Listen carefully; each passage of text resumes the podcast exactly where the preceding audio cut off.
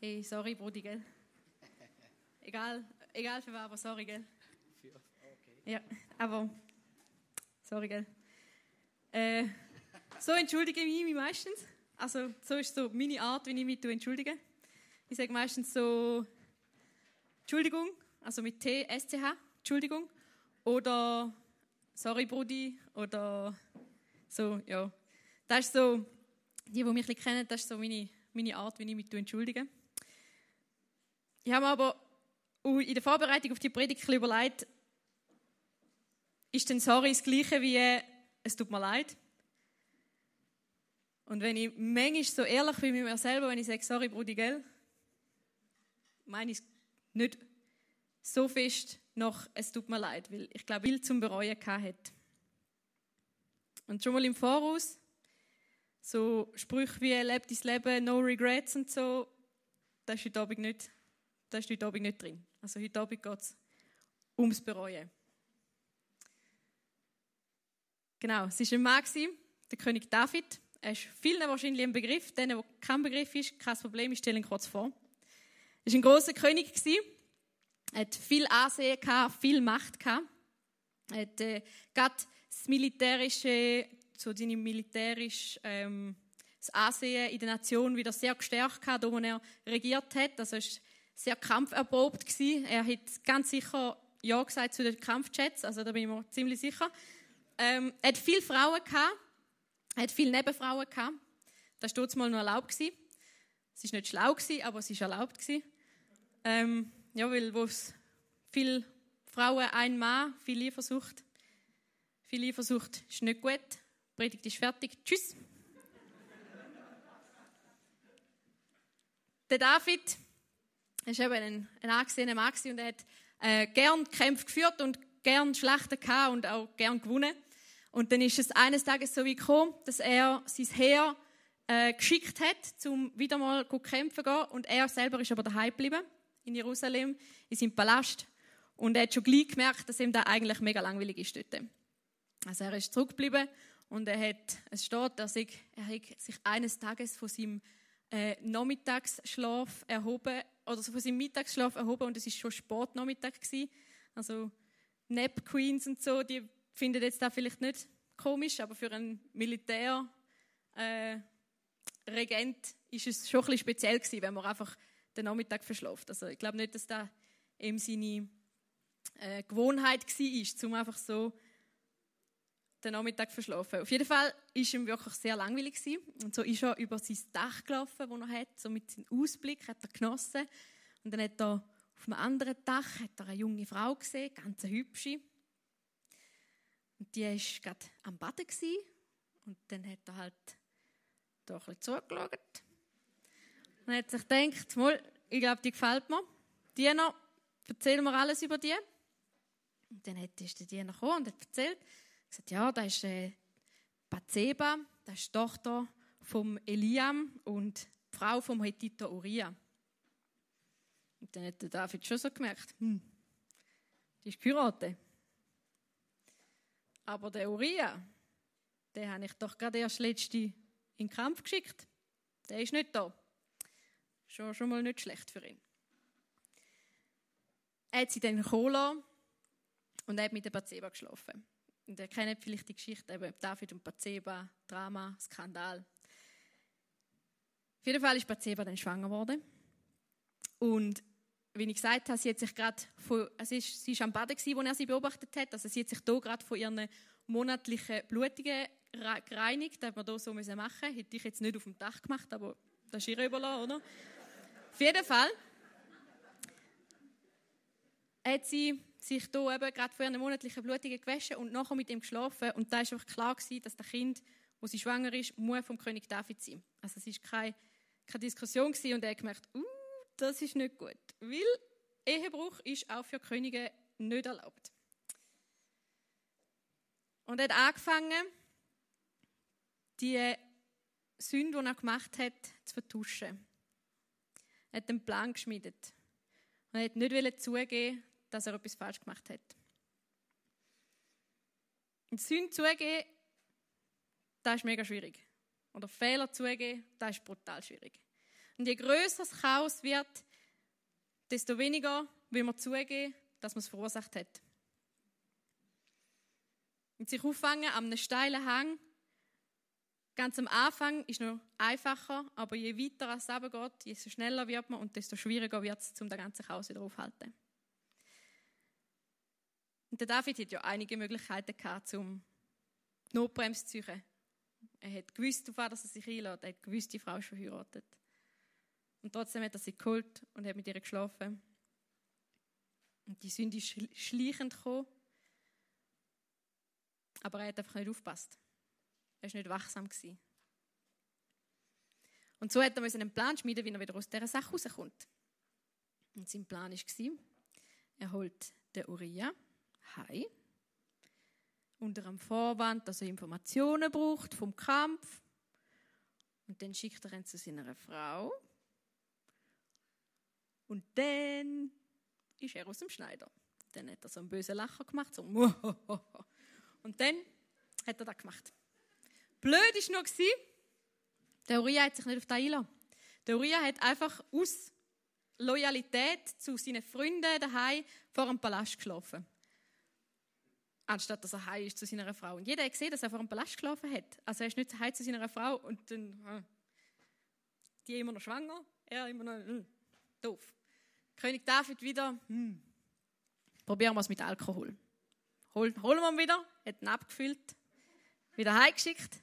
Aber der, wieder vor dem Palast geschlafen.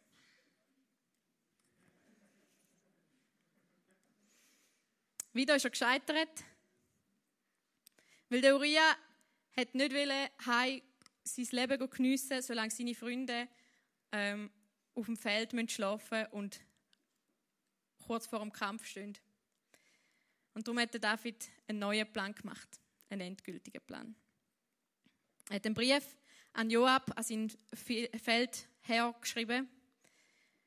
Und er ihm geschrieben hat, stell den Urias nächstes Mal beim Kampf ab Front, so dass er ganz sicher stirbt beim nächsten Angriff. Und er hat den Brief versiegelt und er hat ihn mitgegeben am Uriah. Also der Uriah hat sein, sein eigenes Todesurteil bekommen und am Joab übergeben. Also easy Rettung vom König David. Aber Und später hat er einen Boten dann erreicht, ähm, also der König David, eine kurze Zeit vergangen, König David kommt Nachricht über. Der Uriah ist tot und einige von seinen Leuten mit ihm, sind mit ihm gestorben hier im Kampf. Und dem David seine Antwort lesen wir im 2. Samuel 11, 25. Da sagte David, richte Joab aus, Lass dich nicht entmutigen. Das Schwert tötet mal den einen, mal den anderen. Kämpfe entschlossen weiter gegen die Stadt und zerstöre sie. So sollst du ihm Mut machen. An David seine Reaktion ist leichtfertig und gefühllos gewesen. Die Ruhe um den Uriah hat es keine gegeben. Ein Mann, der treu zu ihm gestanden ist, ein Mann, der Loyalität verkörpert hat. Und David ist es einfach egal. Warum? Er hat sich gegen seine eigene Sünde verhärtet. Hat eine Möglichkeit gesucht, um seine erste Sünde zu vertuschen und hat so mit einer zweiten weitergemacht. Und schon gleich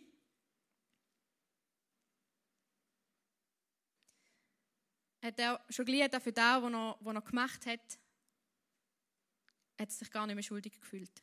Er hat sich verhärtet gegen seine eigene Sünde. Und Leute, wenn ihr das Gefühl habt, das Gefühl ein maßstäblichen oder ein, ein guter Maßstab sind zum Schuldermessen, dann liegt ihr echt völlig falsch. Je mehr wir uns versuchen, je mehr wir versuchen, um unsere Schuld zu vertuschen, desto unempfindlicher werden wir gegen sie. Darum versucht deine Schuld nicht wie König da oder versuch nicht dein Herz wie der König David zu verhärten, sondern bekennen wir unsere Schuld, bevor wir vergessen, dass wir schuldig sind.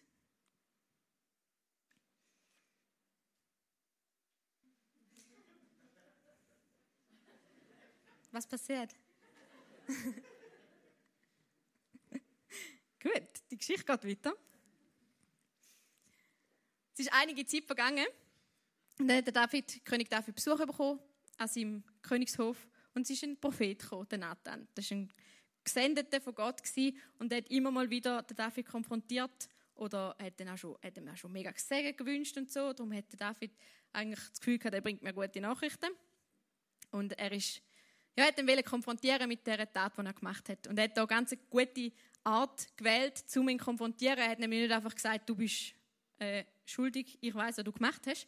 Er hat ihm ein Beispiel erzählt von einem reichen Mann, der ganz viel Lämmli hat und von einem armen Mann, der nur ein einziges Lämmli hat. Aber da hat er uh, mega fest geliebt. Da hat er so gepflegt und hat sogar aus dem eigenen Schälchen trinken lassen und so. Also der, der Mann, der Lämmli, das war sein Ein und Alles. Gewesen. Und der reiche Mann hat mal Besuch bekommen und dann hat er gemerkt, hm, jetzt müsste ich so ein Lamm schlachten. Aber er hat nicht einfach eins von seinen vielen genommen, sondern er hat keins aufgeben von denen und hat einfach das Lämmli von dem armen Mann genommen. Und wo der David das gehört hat, war er empört. Der ist, der ist aus allen Wolken gefallen. Und da lesen wir im 2. Samuel 15, äh, 2. Samuel 12, 5 bis 6. Ich muss jetzt warten, bis die Folie kommt. okay, die Folie kommt nicht. Ich lese es euch vor. David wurde sehr zornig über diesen Mann. So wahr der Herr lebt, schwor er. So, wer so etwas tut, verdient den Tod. Er muss, den Armen vier, er muss dem Armen vier Lämmer für das eine geben, das er ihm ohne auch nur das geringste Mitleid zu zeigen geraubt hat. Also vier, vier Lämmer hätte er müssen zurückgeben und er verdient den Tod. Die vier Lämmer, das ist so, das viermal ist etwas viermal vierfach zurückgeben, das ist so äh, die Regel gewesen dort mal, oder das Gesetz hat er vorgeschrieben, um auf Diebstahl etwas vier, vierfach zurückzuzahlen. Und der Tod ist eigentlich nicht Todesstrafe ist eigentlich nicht äh, normal für Diebstahl. Aber der David hat er trotzdem ausgesprochen. Und gleich hat er nicht geschnallt, dass in dem Beispiel eigentlich er gemeint ist, weil das ist genau das, was er gemacht hat.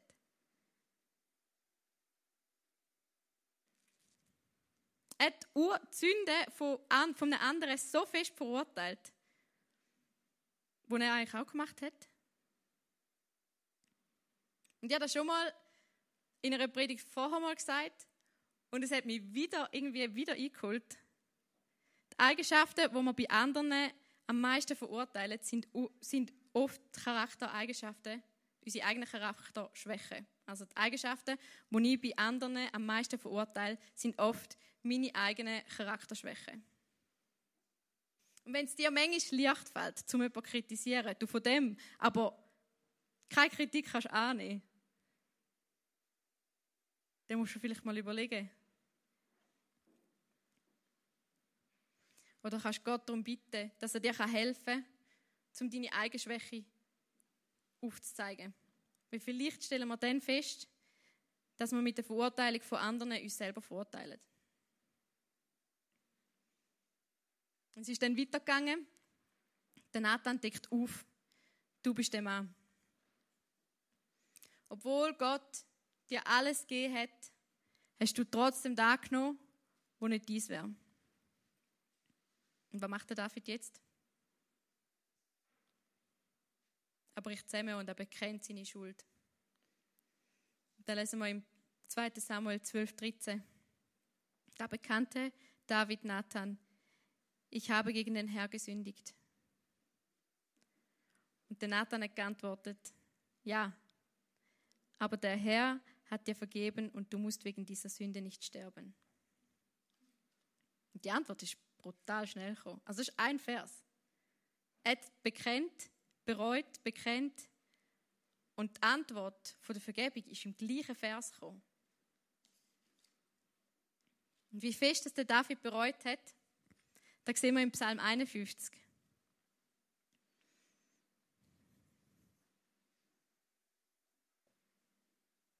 Einen Moment.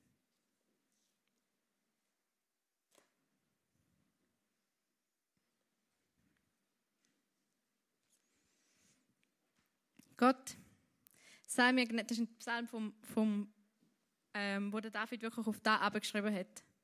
Gott, sei mir gnädig um deiner Gnade willen und vergib mir meine Sünden nach deiner großen Barmherzigkeit. Wasche mich rein von meiner Schuld und reinige mich von meinen Sünden. Denn ich bekenne meine Sünde, die, ich mich, die mich Tag und Nacht verfolgt. Gegen dich allein habe ich gesündigt und getan, was in deinen Augen böse ist. Darum wirst du nicht behalten, darum wirst du Recht behalten mit dem, was du sagst, und dein Urteil über mich ist gerecht. Denn ich war ein Sünder von Anfang an, da meine Mutter mich, mich empfing. Dir gefällt ein Herz, das wahrhaftig ist, und im Verborgenen lehrst du mich deine Weisheit.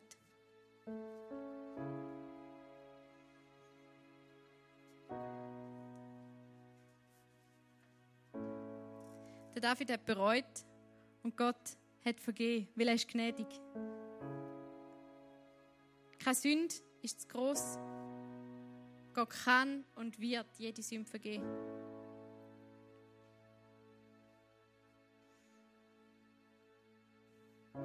Und später sagte David im gleichen Psalm, mit Schlachtopfern bist du nicht zufrieden, sonst hätte ich sie dir gebracht. Und auch Brandopfer würdest du nicht annehmen. Das Opfer, das dir gefällt, ist ein zerbrochener Geist, ein zerknirschtes, reumütiges Herz, wirst du Gott nicht ablehnen. Ein zerknirschtes und reumütiges Herz, das tönt nicht nice. Das tönt noch viel Schmerz. Aber genau mit dem kann Gott arbeiten. Durch unsere Taten wird er nicht zufriedengestellt, wenn unsere Herzenseinstellung nicht stimmt.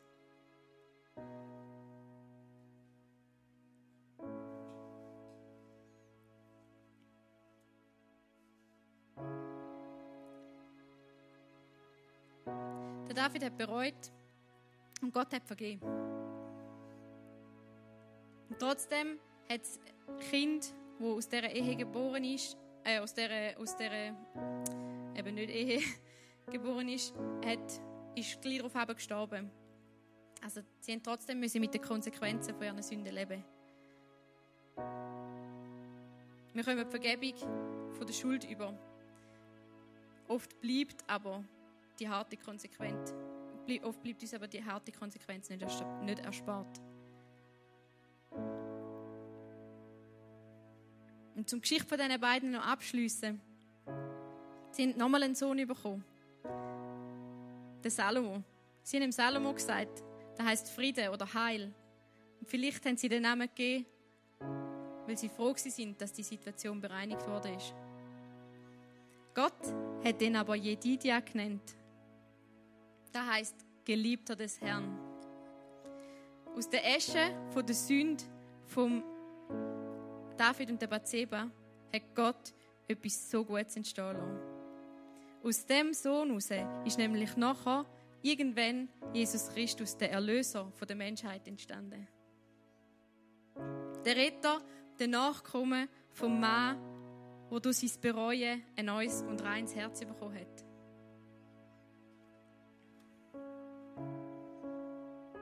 Jesus hat gelebt ohne Lüge, ohne Verfehlungen. Er ist gestorben am Kreuz, schamvoll, quält und unschuldig. Und er hat den Tod besiegt, glorreich, ewig und für dich und mich. Er ist der Grund, warum Bereuen nicht gefangen macht, sondern frei.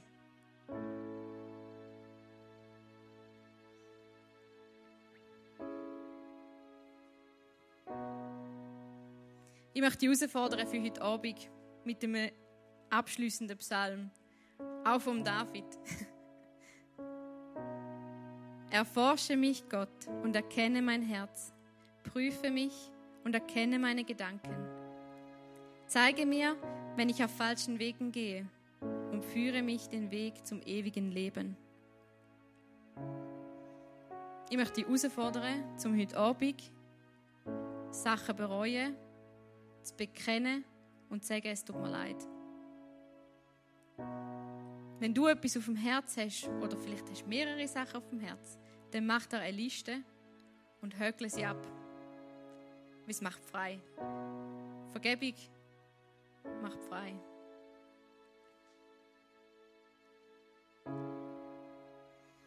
Wir singen Lead Me to the Cross,